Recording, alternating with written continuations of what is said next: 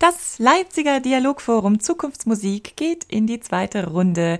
Herzlich willkommen und schön, dass du da bist bei einer neuen Folge von Oper und Leben von und mit mir Juliane Haberg. Ich hatte die wunderbare Möglichkeit, mit Lukas Pohle, dem Nikolai-Kantor, zu sprechen über Kirchenmusik und ähm, das wirklich harte Antrittsjahr, das er hinter sich hatte. Und ähm, beim Gespräch mit Lukas Pohle wurde deutlich, dass Singen existenziell ist für die Menschen und dass wir unbedingt neue Wege finden müssen in der Pandemie, um das gemeinsame Musizieren, ob als Laienmusiker oder Berufsmusiker, wieder regelmäßig zu ermöglichen. Ich freue mich total, dass diese Interviewserie als Videopodcast zusammen mit der Kampagne des Landes Sachsens So geht Sächsisch und Maifilm stattfinden konnte.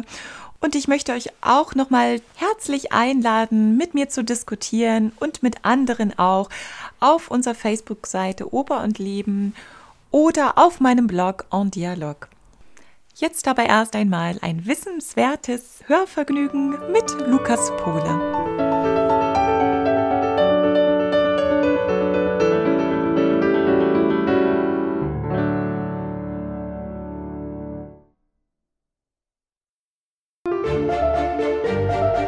Im Februar 2020 wurde Lukas Pohle als neuer Nikolaikantor berufen. Das Antrittsjahr war hart und dennoch konnte die Musik an der Nikolaikirche auch durch sein Engagement aufrechterhalten werden. Ich habe Lukas Pohle eingeladen, erneut über den Themenschwerpunkt Kirchenmusik und die Herausforderungen, die eine Kantorenstelle mit sich bringt, zu sprechen. Dafür sind wir heute zu Gast in der Kriegbegegnungsstätte in der Talstraße unweit des Mendelssohnhauses. unserem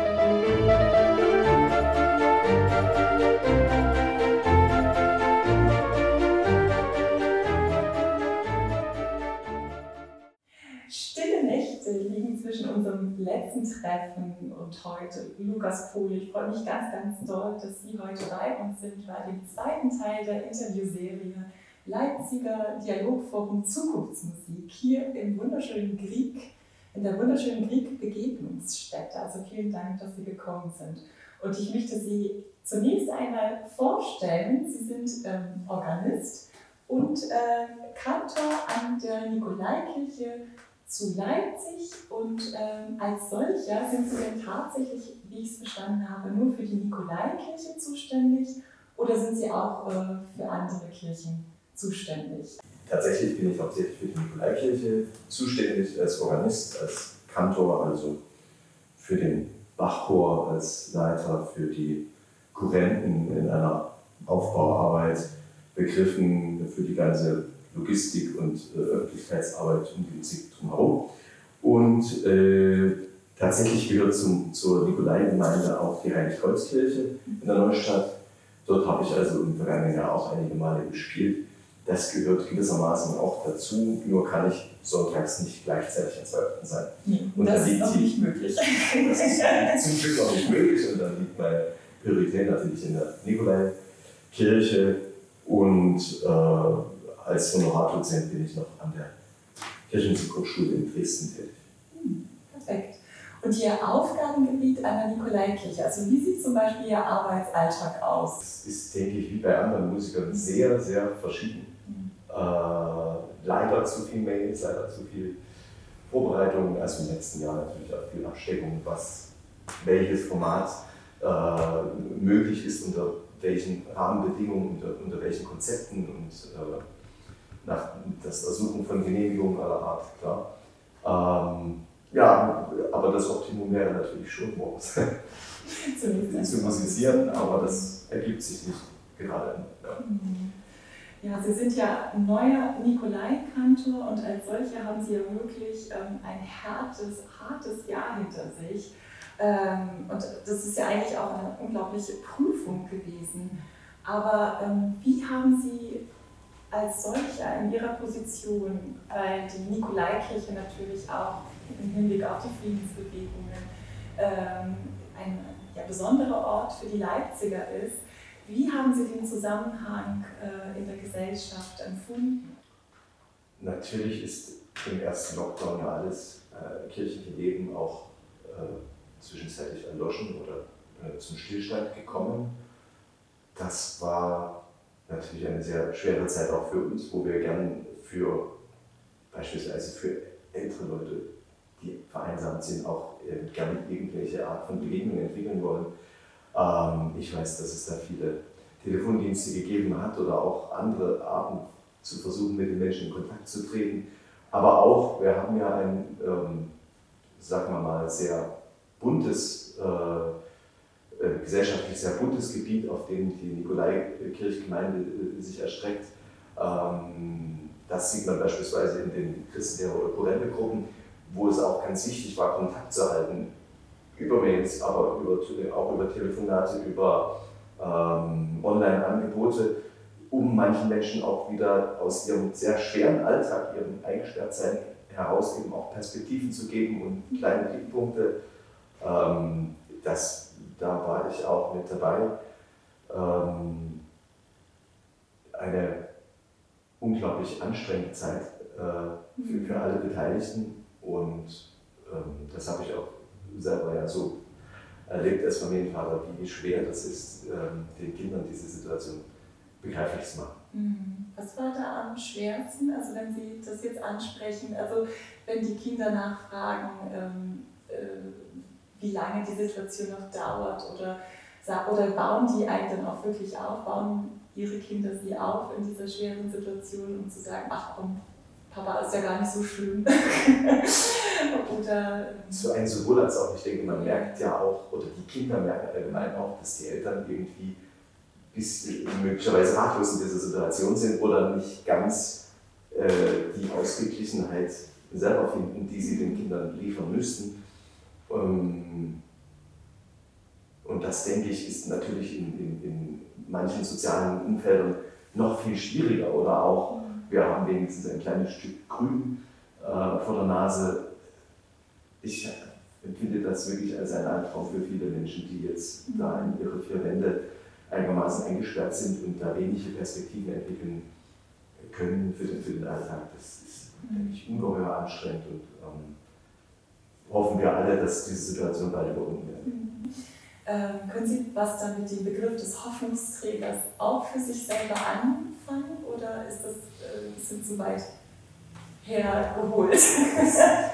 ich glaube, diese Frage müssen dann andere äh, beantworten, ob ich Hoffnung bringen kann. Natürlich äh, versuche ich mit der Musik, die ich mache, äh, natürlich gerade in solchen Zeiten auch ähm, ja, Hoffnung zu wecken oder, oder Zuversicht und äh, beispielsweise in, in, kleinen Orgelmusiken auch äh, Gedanken mhm. äh, geistlicher Art zu Corona unterzubringen, dass wir also dieses Thema auch äh, durchaus reflektieren.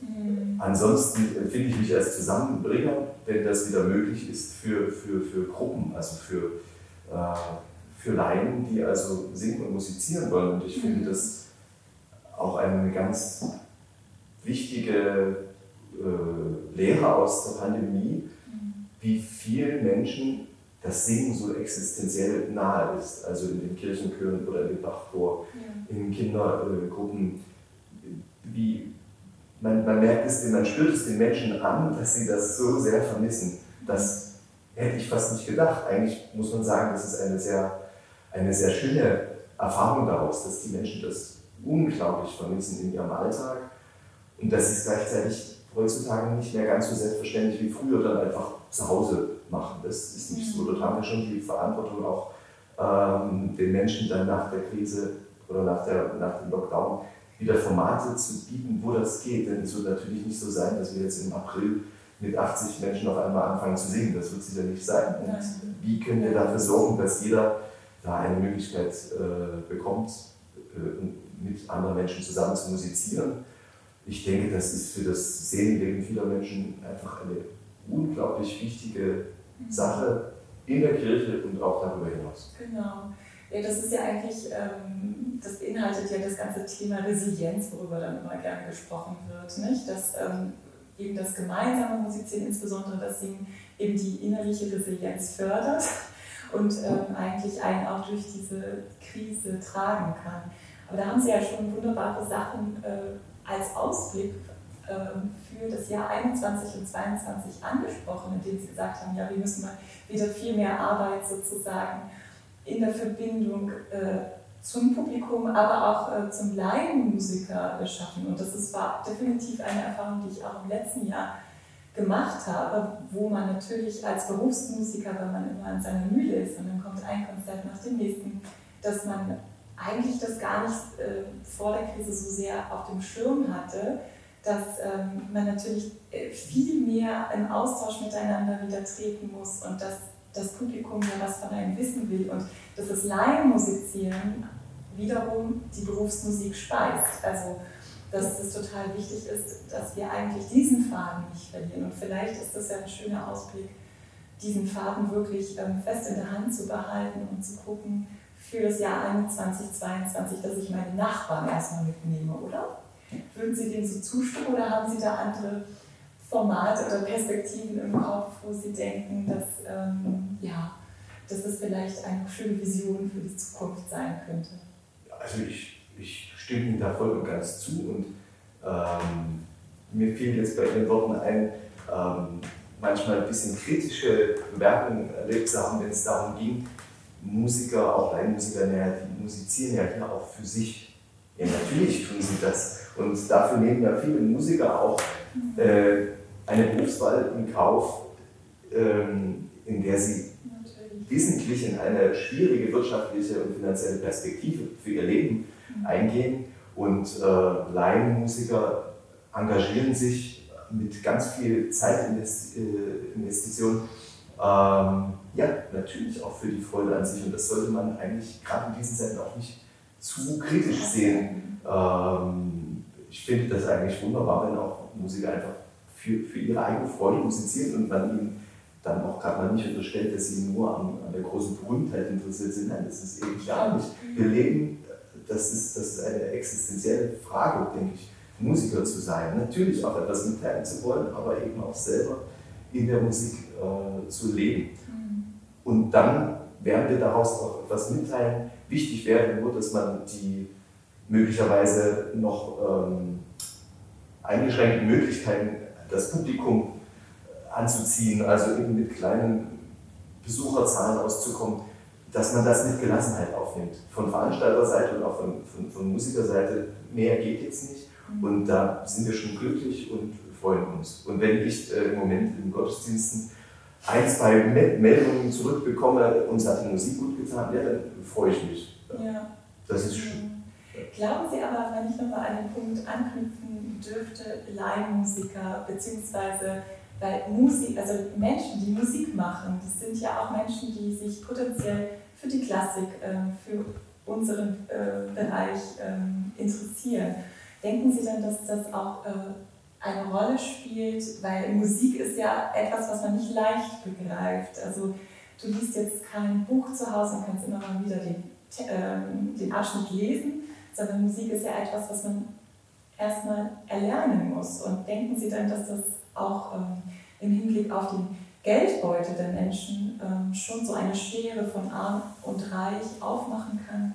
Ähm, ja, dass es einfach nur Menschen gibt, die sich für Musik interessieren, die, die diese wunderbare Erfahrung machen dürfen, zu musizieren, was mit dem Geldbeutel zu tun hat? Oder ähm, ja, denken Sie, dass es auch möglich sein kann, einfach den Nachbarn mitzunehmen und den genauso äh, Musikgenuss zu ermöglichen? Also ich fürchte, im Prinzip ist das so. Nicht, man kann ja nie für alle sprechen, aber ich, im Prinzip bilden das ja also meines Wissens manche Studien ab, dass äh, dass also der Genuss klassischer Musik schon äh, leider an gesellschaftliche Schichten einigermaßen gekoppelt ist, auch wenn das nicht einheitlich natürlich funktioniert. Auf meiner alten Kantonenstelle im ländlichen Raum habe ich erlebt und fand das einfach unglaublich schön, äh, dass das so dort überhaupt nicht der Fall war. Also dass ganz, ganz einfache Leute sich für die Musik sehr engagiert haben, zu allen möglichen Konzerten kamen und auch Wohlhabendere, dass das also total durchmischt war und jeder nach seinen Möglichkeiten äh, sich da eingebracht hat. Auch äh, ganz unabhängig von der musikalischen Bildung. Mhm. Und gleichzeitig habe hab ich natürlich versucht, den Menschen einige kleine äh, Details zu jedem Konzert mitzugeben und er merkte, wie die Leute äh, das auch dankbar aufgenommen haben, wenn es nicht einem zu viel wird dass das Konzert eine reine pädagogische Maßnahme wird. Wiewohl das gleichzeitig ja auch ein Format ist, was dankbar angenommen wird. Hm, ich denke, Nikolai steht ja offen für alle. Das ist mir eigentlich auch ein ganz wichtiger Punkt. Und wir haben da ja auch Formate wie beispielsweise samstags die Orgelfestern, wo also sehr gute Musik an einem fantastischen großen Instrument äh, zu 2 Euro angeboten wird, was also äh, durchaus machbar ist. Ich denke, es ist ganz wichtig, dass klassische Musik für alle erlebbar ist und, ähm, und dass wir uns auch bewusst machen, einerseits müssen die Veranstalter äh, ihre Etats finanzieren und nach Möglichkeit ja auch den Musikerinnen und Musiker, Musikern angemessene und äh, ja, angemessene und würdige ähm, Honorare bieten. Mhm. Und andererseits ist natürlich eine Konzertkarte zu 20 Euro, das klingt erstmal nicht viel, aber wenn ich mir eine, eine Familie unter normalen Verhältnissen vorstelle, die jetzt für die Eltern zwei Konzertkarten kauft und dann für zwei, drei Kinder nochmal, die sie damit bilden wollen, nochmal ermäßigt die Karten von 15 Euro, das ist als monatliche Ausgabe ja fast nicht denkbar. Mhm. Äh, und, und letztlich denke ich, wir können aber nicht erwarten, dass äh, neue Generationen in die klassische Musik äh, hineinwachsen,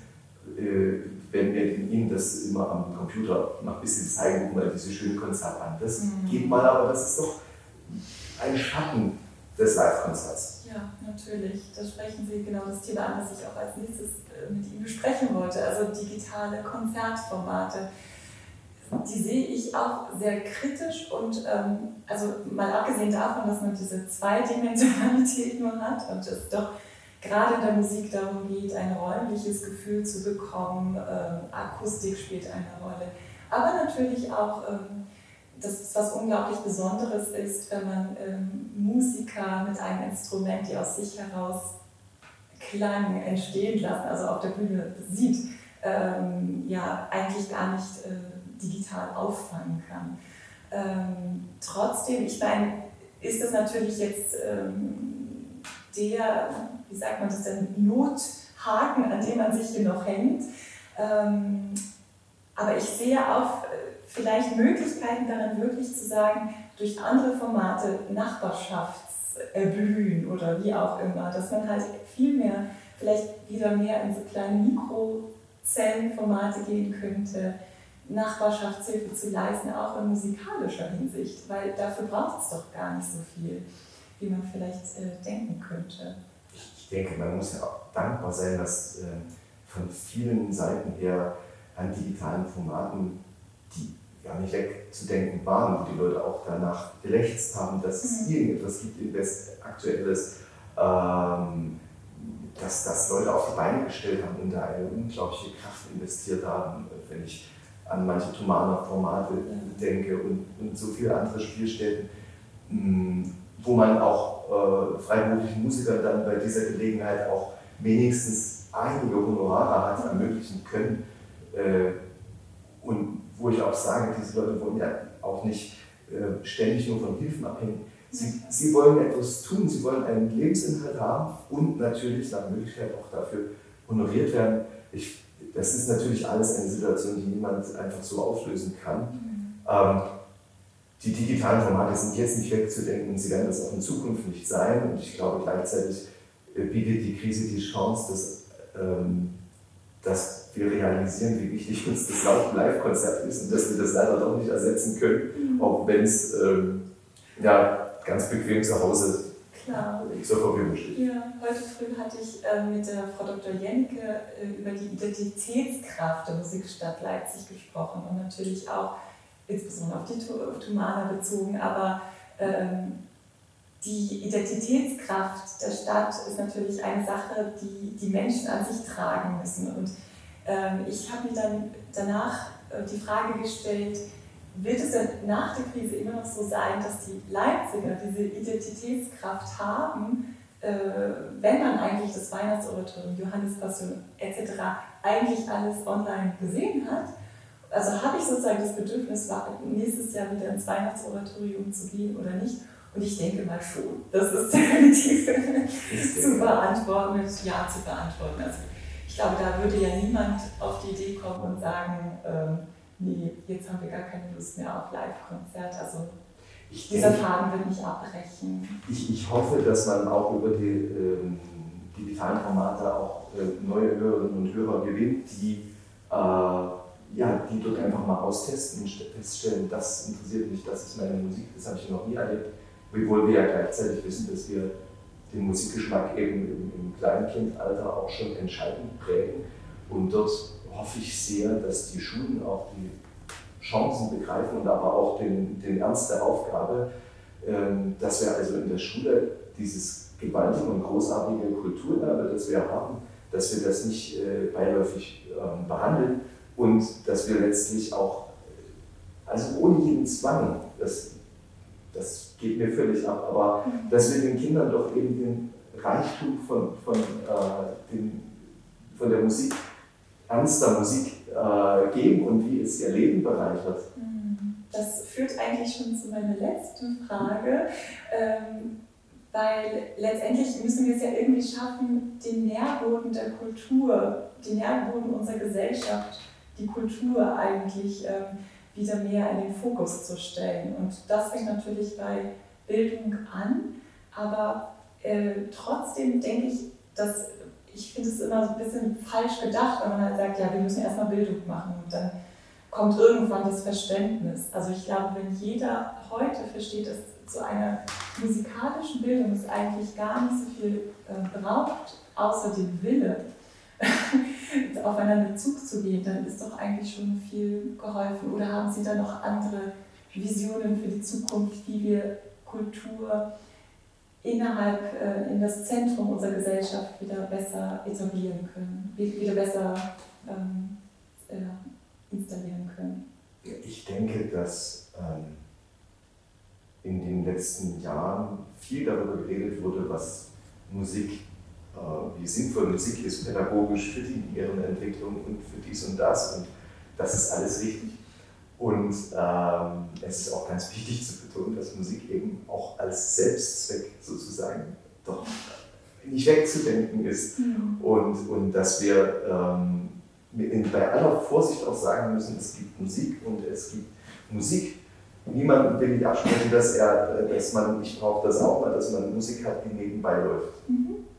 Aber dass wir eben auch äh, uns das vielleicht etwas Selbstverständliches wäre, dass man sich Zeit in seinem Leben ähm, nimmt, wo man eben in Kunst, äh, ob nun Musik oder andere Kunstarten, dass man sich dafür Zeit nimmt, den, in das ganz und gar einzutauchen. Mhm. Und dann kann es auch seine ganze Wirkung äh, entfalten. Ja. Ähm, Nein, das haben Sie sehr schön gesagt. Und, ja. und das, müsste, das könnten auch schon die Schulen äh, vorleben. Ja. was natürlich unglaublich schwierig ist. Ja. Äh, ich bewundere alle, die, ich mache auch mit Kindern Musik und ich habe dann äh, nachmittags äh, Kinder vor mir sitzen, die einfach unglaublich geschafft sind von einem schulischen Alltag und jetzt, ähm, wenn man denen noch was beibringt mhm. oder ihnen das und jenes zeigen und vielleicht singen sie auch, aber ein unglaublicher Respekt dafür, was da zu tun ist, aber andererseits auch ähm, eine, ein ungeheures Potenzial und ähm, dafür habe ich mich in der Vergangenheit auch ähm, gern mit eingesetzt, dass man eben beispielsweise an der Orgel, einem grandiosen Instrument, ähm, Kindern die Möglichkeit gibt, äh, da Einblicke zu finden, die sehr, äh, zu, äh, sehr, sehr, sehr, spannend sind, auch musikalisch oder auch ähm, technisch. Mhm. Da eignet sich ja eigentlich die Musik am besten wirklich in unserer schnelllebigen Zeit, wirklich Fokus zu schaffen in einem Raum, wirklich äh, intensiv sozusagen fokussiert zu sein. Das ist eigentlich hauptsächlich äh, das, was Musik in dieser, ja, in dieser Form dann schafft. Jetzt zum Schluss äh, möchte ich noch ein kleines Spiel mit Ihnen spielen, wenn Sie bereit sind. Ähm, ich nehme das Antwortenspiel, wo Sie einfach spontan, ohne zu denken, äh, mit dem Begriff antworten oder ja, ähm, ja, ich sag mal den Begriff ähm, antworten, auf, zu dem sie sich am meisten hingezogen fühlen. also gar nicht viel nachdenken. Herz oder Kreuz? Kreuz. Brezel oder Brioche? Brezel. Trebeltor oder Golden Gate Bridge? Predigtsturm. Äh, die Orgelversion von Messiaen L'Ascension oder Regas Opus 127? Das geht nicht. Weder das eine noch ja. das andere, darüber sprechen wir gleich. Ah, beides, okay, beides. super. Dinner mit Freunden oder Sonntag mit einer guten Buchlektüre? Beides. Auch beides. Und zum Schluss, das ist auch nicht ganz einfach, Beethoven oder Schönberg. Tja. Äh, äh, morgens Schönberg, abends Beethoven? Ja, das ist eine gute Antwort. Dann bedanke ich mich ganz herzlich, Lukas Pohle, dass Sie hier zu Gast waren ähm, beim Leipziger Dialogforum Zukunftsmusik im Interkrieg Begegnungsstätte in Leipzig. Vielen Sehr Dank. Danke.